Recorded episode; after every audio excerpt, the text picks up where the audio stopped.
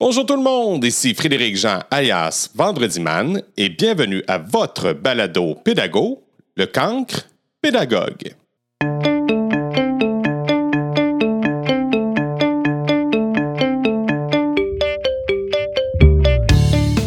Pour cet onzième épisode de la deuxième saison, on se transfère jusqu'à Miami, où je prends un moment avec Aurélie Delahalle, qui est une édupreneur. Elle donne des cours de français langue seconde. Aurélie fabrique des activités immersives dans le but d'aider les personnes qui ne parlent pas le français à se débrouiller dans la vie de tous les jours dans un pays où c'est nécessairement francophone.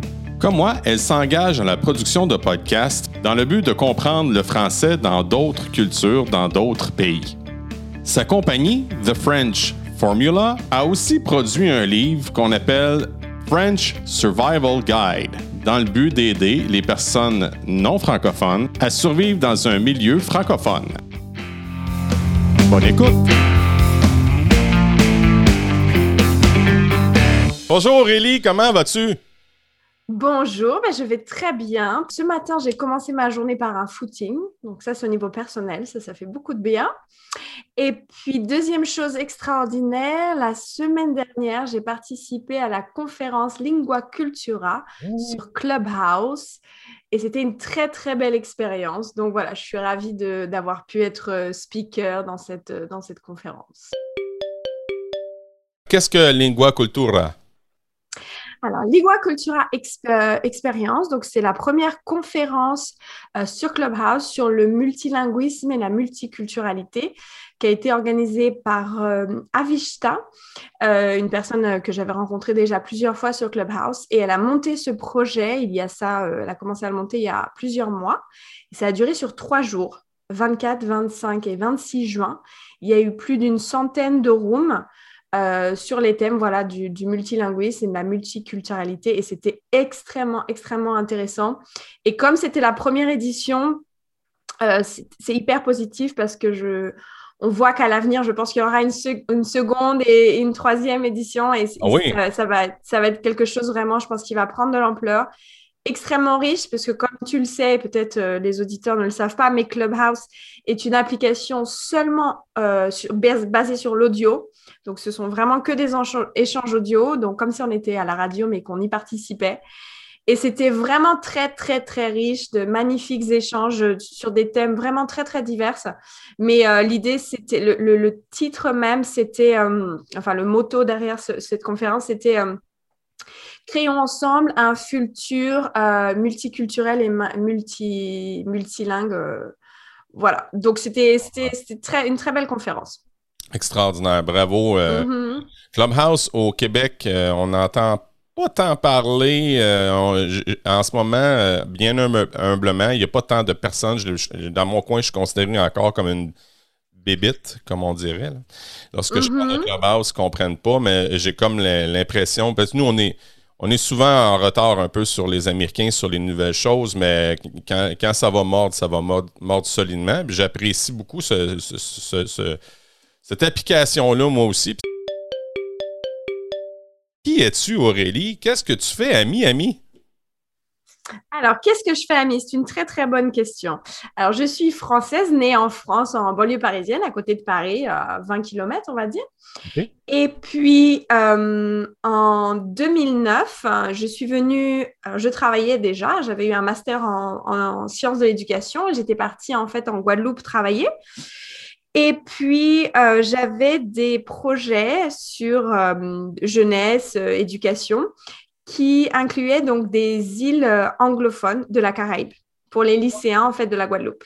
Et moi-même, et moi-même, je ne parlais pas anglais, c'est-à-dire que j'avais repoussé l'anglais toute ma scolarité jusqu'à mon master. J'ai réussi, alors au bac de français, j'ai réussi à avoir le minimum, 10 sur 20, vraiment, euh, pour dire j'ai passé euh, cette classe.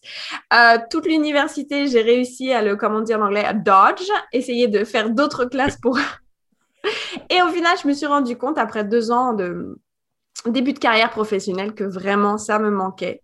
Ah et du coup, je suis venue ici à Miami, j'ai fait une petite pause euh, et je suis venue apprendre l'anglais. Et c'est là où j'ai rencontré euh, la personne qui allait devenir mon époux américain. Et nous avons donc comme ça été pendant jusqu'à 2014 en aller-retour, en fait, en relation à distance. Et lui donc habitait ici déjà. et on s'est rencontrés à Florida International University, à la bibliothèque très studieusement. Euh, une vraie histoire d'amour. J'adore raconter cette histoire parce qu'elle est vraiment euh, assez féerique.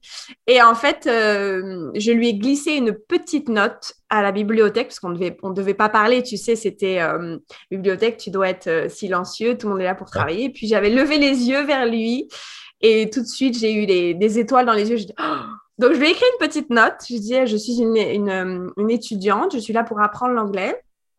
Euh, et je voudrais pratiquer avec des vrais Américains.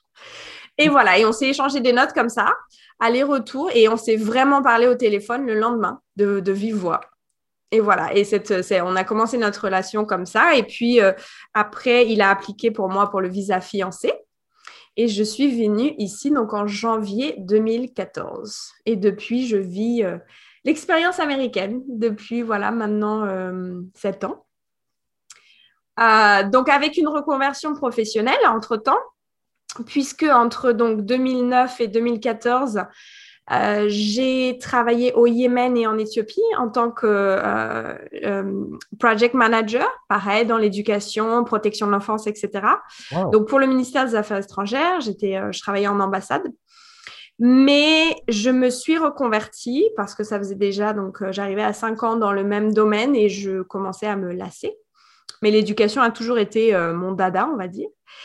Et donc, ayant découvert les alliances françaises, que ce soit euh, ah, donc, à Addis Abeba en Éthiopie, c'était une alliance française, et au Yémen, à Sanaa, c'était un institut. C'est plus ou moins la même chose. Je me suis dit, mais en fait, c'est ça que je veux faire. Je veux être prof de FLE, français langue étrangère. Donc, alors que je travaillais en Éthiopie, je me suis inscrite euh, à la formation de l'Alliance française pour être professeur de FLE, mais je l'ai faite donc à distance, puisque j'habitais en Éthiopie. Et donc j'ai passé, donc j'ai fait tous les modules en, à distance, et puis j'ai passé donc l'examen en décembre 2013 euh, quand je suis rentrée à Paris. Et, euh, et, voilà, et donc je suis arrivée aux États-Unis en janvier 2014 en étant nouvellement professeur de FLE, en laissant donc derrière moi une carrière de, project manager, mais euh, sans, sans, regret. Et du coup, euh, voilà, je commençais une nouvelle aventure ici avec un nouveau métier. Ah, extraordinaire. Et là, est-ce que tu. Là, tu me dis que tu es mariée. Est-ce que tu as des enfants? J'ai un petit garçon de 4 ans, effectivement. Un petit, euh, un petit garçon bilingue. Ah oui, fantastique. Fait que tu parles, autant, autant français qu'anglais? Alors, il comprend tout ce qu'on lui dit en français, mais la langue de la maison est en anglais et hum, vu qu'il va à l'école effectivement en anglais, sa langue première reste l'anglais. Du coup, il répond en anglais. Mais quand on va en France, euh, après deux jours, il fait le changement comme ça, le switch se ferait très très rapidement et il retourne au français sans problème. Mais disons que les enfants ne sont pas bêtes et, euh, et il sait très bien que je comprends l'anglais, donc euh, pourquoi faire l'effort de parler français comme maman comprend l'anglais? effectivement, effectivement. Mais c'est bien pour toi que tu comprennes l'anglais, en fait, parce qu'à Miami, il n'y a pas tant de francophones, mais il y, a, les francophones du, Canada qui viennent passer les vacances. Il, y a il y a aussi beaucoup de retraités que nous, on appelle les snowbirds. Mais, no snowbird. mais à part ça, est-ce qu'il y a beaucoup, est-ce qu'il y a beaucoup de franco-canadiens qui vivent euh, à Miami ou, les, ou encore des, Français? C'est, tout ça? Alors, hum, il y a comment dire, le profil est assez euh, différent. Donc, ce qu'on appelle donc effectivement les snowbirds, on les, on les voit tout de suite. Euh, autour de octobre-novembre, on voit les plaques des, des, voitures. Je me souviens, on se dit, ah, lui, c'est un Québécois. Euh, et du coup, eux, ils viennent un peu, plus, euh, un peu plus au nord de Miami. Donc, il y a deux villes au-dessus qui s'appellent Hollywood et Fort Lauderdale. Ils sont plus sur ces zones-là. Exact. Voilà. Donc moi, pour être plus précis, je n'habite pas exactement à Miami, j'habite à Hollywood maintenant. Et du coup, effectivement, on les voit sur la plage, euh, on voit les voitures, etc. Et, euh, et euh, pour tout dire, alors ça c'est un, secret, mais j'ai travaillé un peu sur, quand je suis arrivée, j'ai travaillé un peu dans un magasin de, de sur la plage. J'avais pas le droit normalement. Mais On passe pas ce truc à l'immigration, Non, pas du tout. ok. Et du coup, euh, eh bien, euh, j'avais été, euh, j'ai fait quelques heures dans un petit magasin comme ça sur, sur le, bord de plage à Hollywood. Et, et parce que j'avais pas encore vraiment le droit de travailler, je me tournais les pouces, je dis il faut que je fasse quelque chose. je, ne peux pas rester inactive. Et donc, j'ai été embauchée pour travailler dans un petit magasin où principalement, comme je parlais français, en fait, c'était principalement pour les Québécois. Et du coup, il y avait, il y avait, et vraiment, il y a les, ils viennent régulièrement, ils viennent faire leur loto, ils viennent faire leur, euh, acheter leur. Euh, c'est très rigolo parce qu'en plus, le patron du, petit magasin de plage, comme ça, il a euh, les produits du, Québec comme ça. Il, importe certaines choses comme ça. Je pourrais plus te dire parce que je me souviens pas. Mais oui, c'est 90% en fait de la clientèle tu, as un projet, on s'en est parlé en pré-entrevue. Premièrement, tu as un podcast. Oui. Comment il s'appelle? The French Formula. À quoi, eh, eh, explique-moi ce podcast, parce que moi, je, vais te dire bien honnêtement, je l'ai vu, mais je ne l'ai uh-huh. pas écouté jusqu'à la fin. J'ai vu des teasers sur Instagram, mais je suis vraiment intrigué. J'aimerais ça que tu m'en parles. Oui, alors, euh, le grand plaisir que j'ai, euh, c'est de créer des contenus gratuits pour les apprenants. Euh, donc, ça a commencé par des vidéos YouTube en 2014-2015. Et puis, progressivement, je me suis dirigée vers le podcast parce que j'aime ce, média-là et ça fait travailler la compréhension orale. Oh oui. Ça s'appelle Audio Lingual Method en anglais. C'est la méthode, la méthode audio-orale? Oui, c'est-à-dire qu'en C'est quoi? Non, en fait, je crée des dialogues. je, réfléchis à des objectifs linguistiques. C'est-à-dire qu'il y a une conversation qui est faite donc en général, c'est entre deux personnes, de situation de vie. Et euh, je travaille donc sur des objectifs linguistiques, généralement trois, sur travailler parce que quand tu travailles la langue, tu ne peux pas tout aborder dans une, dans, tu le sais. Hein. Donc, tu travailles sur un objectif. Par exemple, donc euh, j'en ai un qui s'appelle How to check in at the airport. Donc, tu es à l'aéroport, tu arrives au check-in. Voilà. Donc, c'est un dialogue entre la personne qui fait le check-in et l'hôtesse derrière le comptoir. Donc, le premier, euh, le premier objectif, c'est effectivement bah, tout le vocabulaire lié comme ça à cette situation, le passeport, la carte d'embarquement. Ensuite, il y a les questions que tu peux avoir à ce moment-là sur le poids de tes bagages, sur quelle est la direction vers la sécurité, etc. Mmh. Et ensuite, tu as les numéros, puisque quand tu te retrouves dans une situation comme ça, il faut comprendre le numéro de ta porte, de ta gate, il faut connaître le numéro de ton siège, euh, il faut connaître l'horaire de, ton, de l'embarquement. Donc, tout ça, c'est des numéros. Donc, je travaillais sur ce podcast-là, sur ces trois objectifs. Et du coup, à chaque podcast, tu vas trouver une feuille de travail avec la transcription du dialogue et euh, des questions de compréhension. Et tu peux évidemment euh, vérifier tes, réponses en, lisant la transcription. Et puis cette petite leçon sur les trois objectifs que j'ai voulu traiter dans ce podcast. Donc ça, c'est le premier euh, format, on va dire, que j'ai créé avec... Et en fait, à la base, c'était effectivement créer du contenu gratuit pour les apprenants. Et puis, en fait, au fur et à mesure que moi, j'ai développé mon business, j'utilise ces podcasts maintenant à l'intérieur de mes cours privés. Ah. Donc ça, voilà. Et ce que j'aime, c'est justement euh, créer du contenu. Alors, j'ai évidemment des manuels d'apprentissage du français, mais j'aime créer mon propre contenu et pouvoir personnaliser comme ça. Et donc, le deuxième format que j'ai commencé euh, là très récemment, c'est ce que j'appelle le podcast d'inspiration. Donc, j'invite des apprenants de français qui ont appris ou qui vont apprendre le français et de comprendre un petit peu leur, euh, leur parcours donc, j'ai eu la chance euh, d'inviter, d'avoir comme invité Karen French, qui est une, une Britannique qui s'est installée en France il y a sept ans, par amour aussi, puisque son mari est français.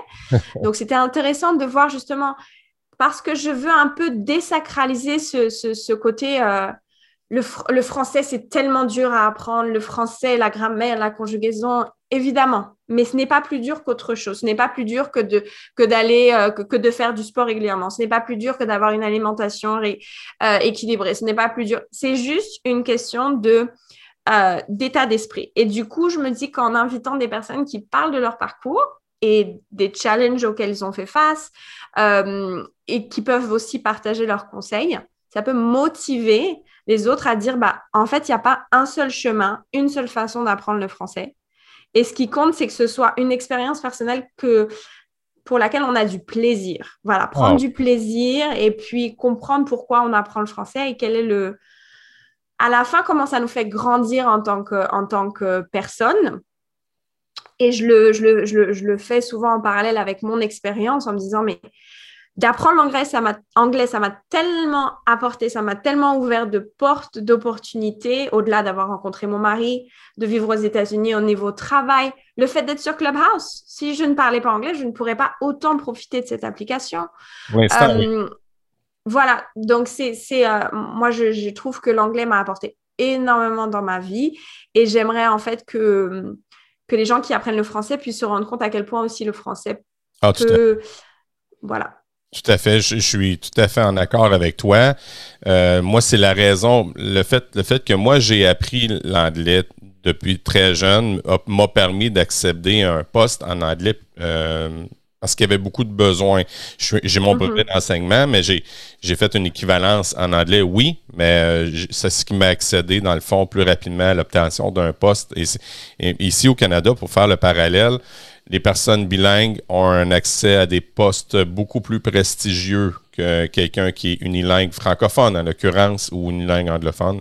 Mais est-ce que toi, ton podcast devient, ça m'intrigue, est-ce que ton podcast devient un, peu comme une carte de visite à aller euh, faire appel à tes services payants, disons?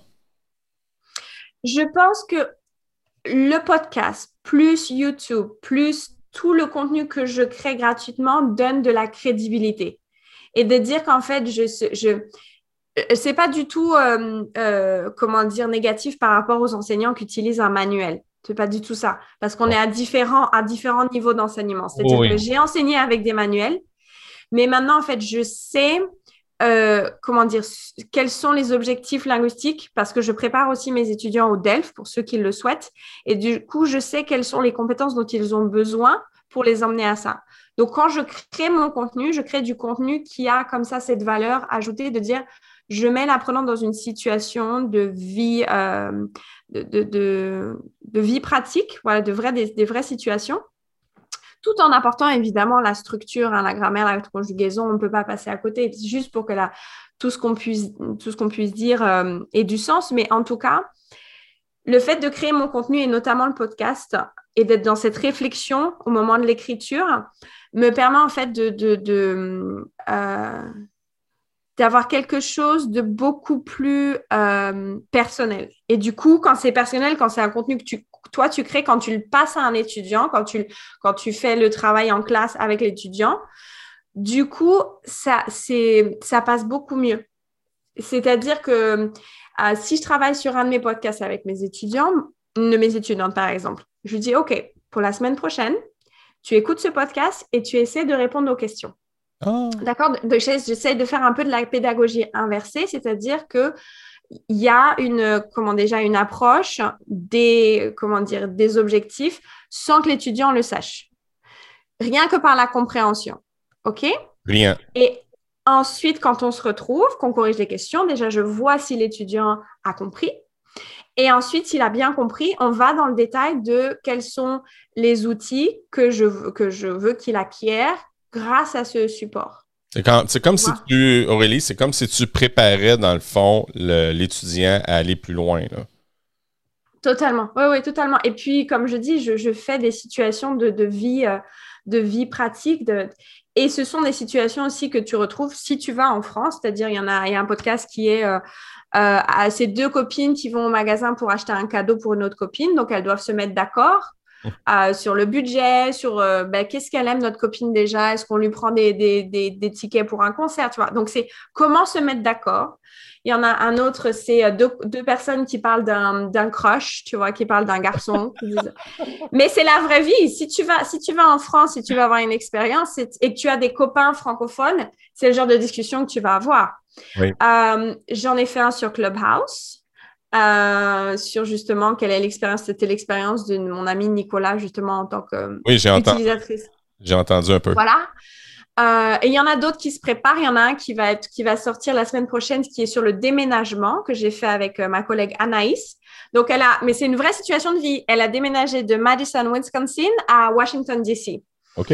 Et du coup, bon, évidemment, le script est écrit, donc c'est un peu, c'est structuré. Encore une fois, c'est parce qu'il y a des objectifs linguistiques, donc ce n'est pas une discussion euh, complètement libre. Mais c'est une vraie situation de vie et du coup, elle parle de, elle compare ces deux, logements. Et puis ensuite, elle, elle parle de ses émotions. Qu'est-ce que c'est maintenant de s'être installée à Washington DC.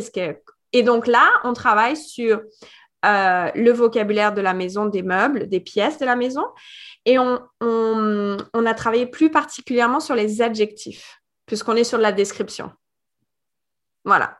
Donc, euh, moi, j'adore l'enregistrement. Évidemment, ce moment de l'enregistrement du podcast est génial.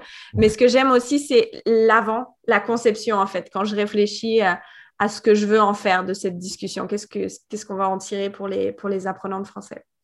Aurélie, on prend une petite pause avec la minute Pearson RP avec Julie.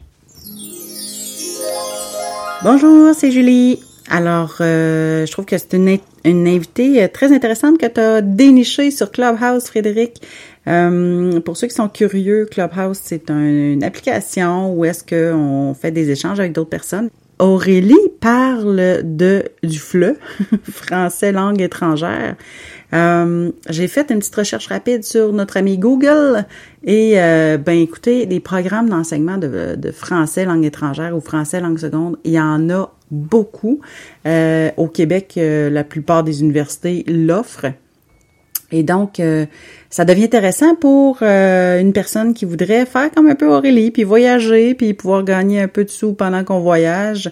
Euh, il y a beaucoup, beaucoup d'opportunités là-dessus. Alors, juste aller faire une petite recherche rapide, vous allez voir, euh, vous pouvez ben, facilement, entre guillemets, euh, vivre une expérience un peu similaire à celle-ci. sur ce, je vous laisse et je vous dis bonne fin d'entrevue. Bye! Aurélie, dis-moi, ta crédibilité en bout de ligne, elle t'amène mm-hmm. où? Alors, principalement, tu veux dire, ce que, je, propose, ce sont des classes privées pour le moment. J'ai aussi un cours collectif euh, au mois de janvier. J'ai fait la première édition. C'était un, groupe de conversation qui a duré sur trois mois. On était un groupe de, de, six, six étudiants. Donc, ça, c'était vraiment top. Et puis, euh, l'idée, d'ici, j'espère l'automne, c'est de créer un, un abonnement, c'est-à-dire de créer du contenu à, tous les mois pour que les gens, en fait, aient accès à du contenu payant euh, sous forme de membership. Donc, avec, évidemment, avec un prix euh, qui est plus abordable qu'une classe privée. Mais surtout, l'avantage de l'apprenant, c'est qu'il va à son rythme. Oh. Et chaque mois, chaque mois, il a accès à un contenu. Donc, ce sera sûrement une vidéo long format, un peu comme euh, celle de YouTube, mais long format avec une leçon. Et puis d'autres contenus comme ça qui seront accessibles que aux personnes qui ont, qui ont accès à la, à la, membership. Donc ça, c'est le projet pour euh, justement pouvoir euh, me dégager plus de temps, parce qu'effectivement, quand tu as des cours euh, privés, ça reste du temps, du temps versus, enfin, comme on dit, comment on dit dans le business, time versus dollar, je ne sais plus comment on dit. Mais au bout d'un moment, c'est limité, parce que tu n'as que 24 heures dans la journée. Et puis surtout que French Formula, donc mon business, c'est un des full-time que j'ai, parce que j'ai un autre full-time, donc il faut que j'arrive à me... Vas-y. Voilà. Donc l'autre full-time, en fait, je suis directrice d'une association euh, périscolaire, donc qui donne des cours de français, langue maternelle, à des enfants ici, dans la zone de Miami et de, du nord de Miami. Donc ici, on appelle ça le Broward County et Miami-Dade County. OK. Euh, donc, de français langue maternelle, ce sont les enfants qui sont nés dans une famille francophone, d'un parent ou de deux parents francophones, mais qui vont, euh, qui sont scolarisés dans euh, le système scolaire local. Donc ici, le système américain. Et du coup, les cours de français FLAM permettent de cultiver et d'enrichir la langue maternelle pour donner tous les acquis nécessaires pour que ça soit vraiment une langue euh, maîtrisée et qui leur permettent après éventuellement de poursuivre des études supérieures en français dans une université ou dans un collège, euh, enfin college, euh, comment dire, une, école technique ou l'université en français, mais aussi euh, professionnellement. Si, parce qu'on le, comme tu l'as mentionné juste avant avec le Canada, le bilinguisme aujourd'hui, c'est vraiment un atout professionnellement.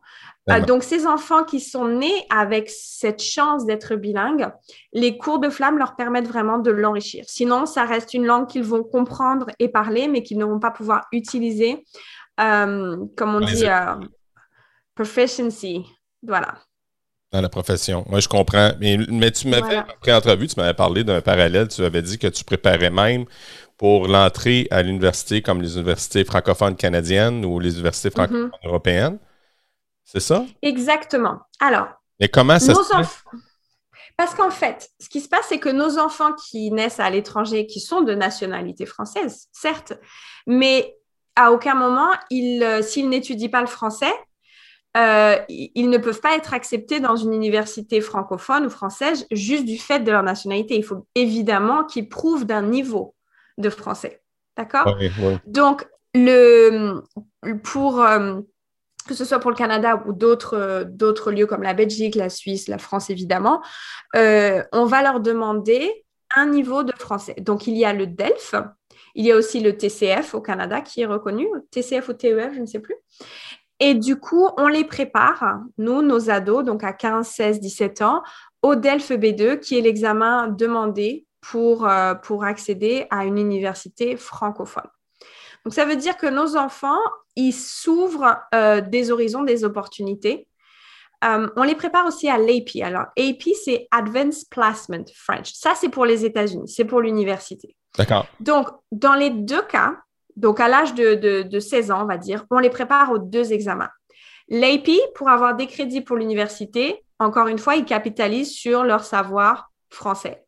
Ou le DELF B2, dans le cas où ils ne veulent pas faire leurs études supérieures aux États-Unis et qu'ils veulent aller dans un, pays francophone.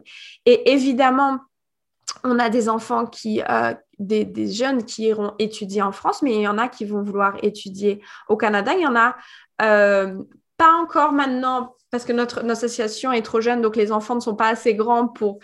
Notre plus ancienne, elle a, elle a 16 ans. Donc là, on va voir après quels seront les choix quand elle finira son high school. Mais on sait que d'autres familles avant, qui n'étaient pas forcément dans, les, dans, les, dans le système flamme, mais qui ont maintenu leur français, euh, ont par exemple appliqué à McGill, qui est une école assez renommée ici au Canada. Hein. Oui, à Montréal. Euh, Exactement. Donc, du coup, il faut quand même, euh, bah, euh, il faut avoir un bon, bon niveau de français pour ça. Et c'est vrai que seulement de le parler à la maison avec les parents, ça ne suffira pas. On le voit notamment par rapport à la lecture sur les petits. Si tu laisses ton enfant sans euh, le, lui faire apprendre à lire et surtout améliorer sa lecture, il va se retrouver à un âge où il aura envie de lire du Harry Potter, par exemple ok, ou du Lucky Luke parce que c'est une, bande dessinée quand même où c'est il y a quand même euh, c'est quand même avancé en termes de langage, mais il a un niveau de lecture du Petit ours brun, tu vois? Tu vois Petit ours brun, tu connais? Oui, je connais. ok. Donc du coup, c'est ça. C'est mettons infantine. Euh, Exactement. Donc, il faut, il faut comme ça réduire le gap entre ces, ces, deux, ces, deux, ces deux moments pour que euh, l'enfant, s'il a envie de lire en français, il puisse lire à son niveau de maturité et d'intérêt. Hmm. Donc, nous, on a deux heures par semaine. Donc, quand comme on est un after school, on est dans différentes écoles. Comme tu aurais un after school de karaté ou de piano, on va dire. Ah, mais c'est les cours de français. On appelle ça chez nous du parascolaire. Voilà, le périscolaire. Et du coup, on est dans des écoles, on loue des salles et en général, c'est deux heures par semaine. Et du coup, avec ces deux heures par semaine, évidemment qu'on ne peut pas tout couvrir. Donc, ce qu'on enfin, j'avais eu un formateur un jour qui était excellent, qui nous avait dit le flamme, ça se définit parce que ça n'est pas. Ce n'est pas l'éducation nationale parce que tu peux pas faire du 24 heures en 24 heures euh, en deux heures ce que tu ferais en 24 heures si tu étais en France. Et ce n'est pas du FLE ce n'est pas du français langue étrangère comme tu peux faire dans une alliance française. Pourquoi? Parce que ces enfants, ils comprennent déjà le français, ils communiquent déjà en français. Hum, donc, ce qui est le plus difficile dans des cours flammes, c'est de faire des choix. Qu'est-ce que tu couvres? Qu'est-ce que tu leur apprends en deux heures par semaine. Hum, qu'est-ce qui va leur être utile? Pour leur donner assez de base pour qu'après, ce soit quand même un français de bon niveau qui puisse utiliser. Donc, au niveau pédagogique, c'est ce qu'il y a de plus compliqué. Et il y a des, voilà, bon, ça fait plusieurs années, hein, nous, ça fait 12 ans, donc on a plus ou moins, on sait déjà où on va. Et puis, il y a d'autres associations qui sont encore plus anciennes. Donc, euh, il y a des, comme ça, des curriculums qui sont créés, mais ça reste chaque association qui fait son curriculum adapté à sa population. Mais c'est vrai qu'il n'y a pas de manuel, il n'y a pas de livre flamme. Et mhm. peut-être que c'est quelque chose euh, où euh, on aurait besoin d'aide, on aurait besoin de partenaires qui, qui nous aideraient comme ça à, à éditer des, des, manuels qui pourraient servir à, ces cours, à ces cours de flamme. Donc, je pense effectivement, on, pense souvent à la France quand on pense aux, cours, euh, aux cours flamme, mais euh, le Canada est aussi un partenaire euh, hyper important qui peut, qui peut, comment dire, voir tout son intérêt à voir ses enfants qui grandissent francophones. Je dis pourquoi. Donc, en automne 2019, plusieurs directeurs, moi inclus, on a été invités à Ottawa, donc par l'Association des universités et des collèges francophones. Je dois, je, pense que c'est pas exactement le nom, mais je m'en excuse, je ne me ah, souviens plus. Correct, c'est correct. Voilà, donc en fait, les universités francophones de Ottawa, parce qu'ils voient un potentiel de nouveaux, de, de, de, nouveaux étudiants venant en fait des États-Unis, mais francophones, avec comme ça ce, patrimoine.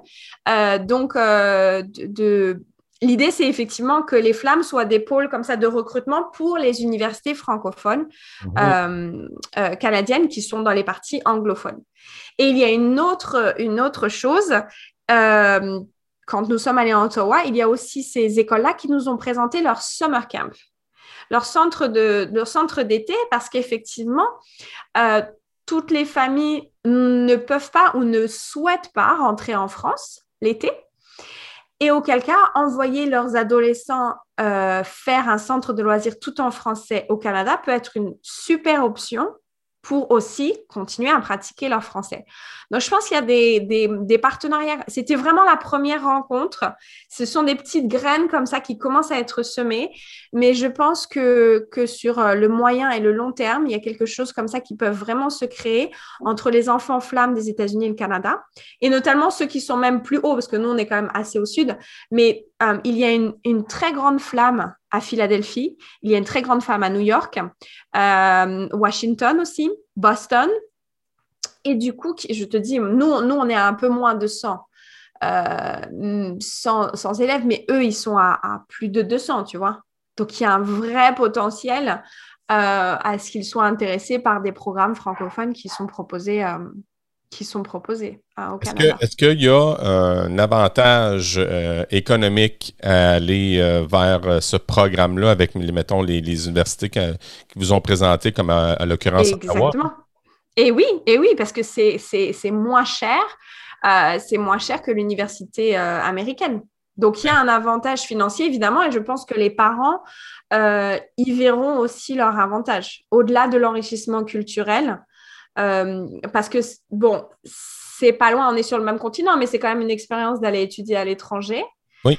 Euh, et puis, effectivement, le côté euh, financier qui n'est clairement pas négligeable. Et puis, ils ont la possibilité de faire un double cursus, c'est-à-dire prendre à Ottawa, ce que les écoles nous présentaient, c'est il y a des cours qui peuvent être en français et d'autres en anglais. Donc, ils continuent comme ça à maintenir les deux langues dans hmm. leurs études supérieures. J'ai j'ai quelques amis qui sont derrière un projet qui s'appelle Faculté, qui en fait euh, met de l'énergie euh, pour euh, garder nos étudiants, nos jeunes dans notre milieu. Puis on, demande dans le fond aux universités de venir établir dans nos locaux pour que nos élèves puissent rester et apprendre dans l'optique d'avoir une rétention pour que mm-hmm. les adultes euh, qui deviennent adultes restent avec nous. Et je, dois te dire, j'ai appris que un élève qui fréquente l'université, c'est très payant pour l'université. Et il, mm-hmm. existe, il existe d'autant plus des, euh, des, comme si c'était des agents dans le fond, pour aider l'université à, avoir c'est ce qu'on me dit. Est-ce que c'est vrai 100%? Je ne sais pas aider à avoir une clientèle en retour d'une ressource financière. Est-ce que c'est quelque chose que, qui, vous ont, qui vous ont parlé? Ça m'intrigue. Non, ils nous ont pas parlé de ça. Je pense qu'on ils étaient chacun, en fait, chaque école euh, nous a présenté les programmes qu'ils proposaient, etc. Mais c'est vraiment une première approche parce que nous, par exemple, à Miami, nos enfants, on commence seulement après 12 ans de création à avoir la première génération qui va partir pour les études supérieures. Maintenant, euh, ce qui se passe aussi, et ce qui était très intéressant dans leur présentation, c'est le fait que le taux d'emploi, notamment ce que présentaient les collèges techniques, donc, tous les métiers, euh, de tous les métiers, en fait, euh, comme ça, euh, manuels, qui avaient énormément de demandes et du coup de très bons salaires parce que justement, il y a une un manque de, main-d'œuvre. Ah. Et du coup, ils nous disaient, bah voilà, vous venez étudier dans notre collège technique 2, 3, 4 ans, vous avez une vraie formation professionnelle et tout de suite après, vous êtes sur le marché du travail au Canada. Wow. Et vous trouvez un. Et donc, c'est effectivement, c'est hyper euh, attractif. Mhm. Et je pense que nous, nos enfants flammes, c'est une option qu'ils peuvent voilà garder en tête. C'est une option. Mais pour ça, il faut avoir un niveau, euh, il faut, il faut avoir un niveau de français, euh, un bon niveau de français. Ah, c'est bien, c'est bien. J'adore ton travail, entendre, ton, entendre ton projet, ton travail, c'est extraordinaire. Pour toi, Aurélie, l'éducation, tu sais? Primordial. Oui. Hein? Essentiel. Ça devrait être le premier investissement de chaque gouvernement. Avec la santé, évidemment. Mais sans éducation et sans santé, on ne peut pas avoir euh, un, monde qui fonctionne. C'est la deuxième personne qui me dit ça. La première personne, je ne sais pas si tu le connais, c'est une sommité en matière d'éducation. Il s'appelle Égide Royer. Non, je le connais pas. Mais ah, ben, tu devrais tu devrais t'informer. Égide Royer, qui était euh, professeur à la Faculté des sciences d'éducation de l'Université Laval à Québec, et qui maintenant est à la retraite, mais qui continue étroitement de travailler avec le gouvernement, euh, avec justement le ministère de l'Éducation. Et, euh, c'est ça, euh, c'est un propos très juste, soit dit en passant. le deuxième, ton plus grand succès, Aurélie, c'est quoi? ma famille. Ta famille, tes mm-hmm. enfants, ton mari. Mm-hmm. J'adore ça. maintenant, ton plus grand apprentissage? Ah, apprendre à me connaître. Oh, qu'est-ce que tu veux dire? Ben, euh, j'arrive à 37 ans et je me dis que j'ai tellement de choses à apprendre sur moi euh, euh, via la famille, évidemment, le fait d'être devenue maman, d'avoir d'avoir créé ma vie ici aux États-Unis, l'entrepreneuriat, qui est quelque chose qui est mais euh, j'adore. Donc, euh, ouais, c'est tous les jours. Et puis, euh, on, est, on, est, on est la seule personne avec qui on sera jusqu'à la fin de notre vie, donc vaut mieux apprendre à nous connaître. ah, c'est sûr. Donc. Tellement. Moi, je suis dans un processus réflectif. Quand j'ai atteint la quarantaine, ça a donné un coup. Puis là, je me suis dit, bon, je me connais pas assez. Puis là, j'ai J'y travaille justement, fait que ça me parle beaucoup ce que tu dis. Euh, est-ce que tu peux me raconter une personne qui a un, un impact dans ta vie? Puis dis-moi pourquoi. Euh, Monsieur Sanchez, qui est le directeur de English Language Institute, parce que c'est la personne qui m'a, qui que j'ai rencontrée en Guadeloupe quand je travaillais euh, et qui m'a invité à prendre des cours de français ici, donc à Miami. Donc, euh, il a clairement changé ma vie, puisque si je n'avais pas eu cette invitation, euh, je, ne serais pas là aujourd'hui. Donc, il a. Voilà, ça a été un tournant de le rencontrer. Es-tu toujours en lien avec cette personne? Il était invité à mon mariage. Ah. Euh, il était invité à mon mariage, effectivement, c'est une personne que je, euh, qui je tiens beaucoup. Euh, il a pris sa retraite depuis, puisqu'il était donc directeur du Language, euh, Language Institute pendant très longtemps. Il a pris sa retraite il y a quelque temps, donc à cette occasion, je l'ai félicité. Bravo. Es-tu une lectrice, Aurélie? Oui, mais pas autant que je le souhaiterais. Est-ce un livre que, aimerais, que, que tu voudrais nous partager que, à ton avis, toute personne devrait lire? Ah, je ne sais pas parce que ça dépend du domaine. En ce moment, je suis en train de lire un livre qui s'appelle The Whole Brain. C'est sur le développement de, des enfants, en fait, sur le, sur leur, euh, le développement en fait, euh, neurologique et du coup, en fait, le, le, fonctionnement de, du cerveau de gauche et du cerveau de droite et l'émotion et, le. Et je pense que chaque parent, mais chaque éducateur devrait lire ce livre parce que du coup, on change notre façon de parler à l'enfant. Oh. Ouais, voilà. La prochaine question. Euh, ta matière préférée lorsque tu étais enfant, étudiante? L'histoire. Au vrai? Tout le collège et tout le lycée, j'ai voulu être prof d'histoire. Et j'avais même appliqué à la fin du lycée pour euh, aller à l'université, pour apprendre l'histoire, l'université d'histoire. Qu'est-ce qui a changé? Eh bien, en même temps, euh, à l'automne, donc de ma dernière année du lycée en terminale, j'ai fait mon BAFA. Le BAFA, c'est donc le diplôme pour devenir euh, animatrice de centre de loisirs et de centre de vacances. Et du coup, j'ai adoré. Et puis, en fait, euh, en parallèle d'appliquer pour l'université d'histoire, j'ai aussi appliqué pour une école qui, pour, qui était à l'époque un DUG, donc c'était deux ans, mais c'était un DUST, pour être directrice de centre de loisirs. Et en fait, euh, j'ai été acceptée. Et ça me correspondait beaucoup plus. Donc, en fait, j'ai fait cette formation-là. Mais j'adore toujours l'histoire. Je trouve ça passionnant. Parce que je pense que. Après, il y a des choses qui doivent être réécrites. mais, euh, mais, euh, mais si on sait déjà. si on comprend ce qui s'est passé avant, on peut aller, on peut aller de l'avant. Excellent. C'est philosophique, ça. Non, c'est très, c'est très juste. Quand tu étais, ma dernière question est la suivante, quand tu étais euh, jeune étudiante, mais tu es toujours jeune, tu me dis 37, mais tu en as de l'air de 27, mm. euh, est-ce qu'on considérait que tu étais une élève cancre, c'est-à-dire une élève paresseuse, une très mauvaise élève, ou encore une aigle ou une flèche, comme disent les Français, c'est-à-dire une personne brillante et intelligente? Alors, euh, j'ai toujours eu beaucoup de facilité, ce qui a beaucoup énervé mes parents et mes professeurs.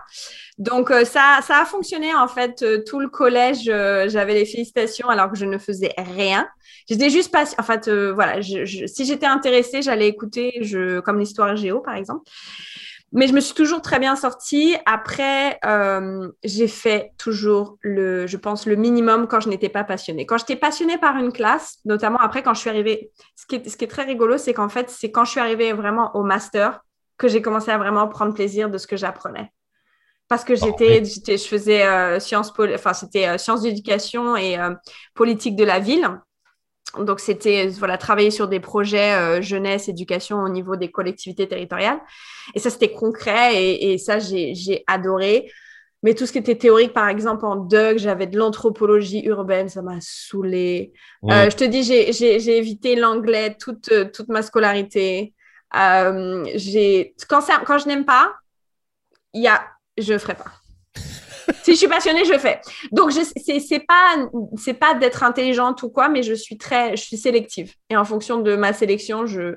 Mais après, j'ai des facilités, c'est-à-dire que je travaille vite. C'est-à-dire que si j'ai pas étudié pour quelque chose, hein, je me suis à l'université, si je révise la veille ou deux jours avant, je vais m'en sortir avec le bare minimum, mais, euh, je oh, passe.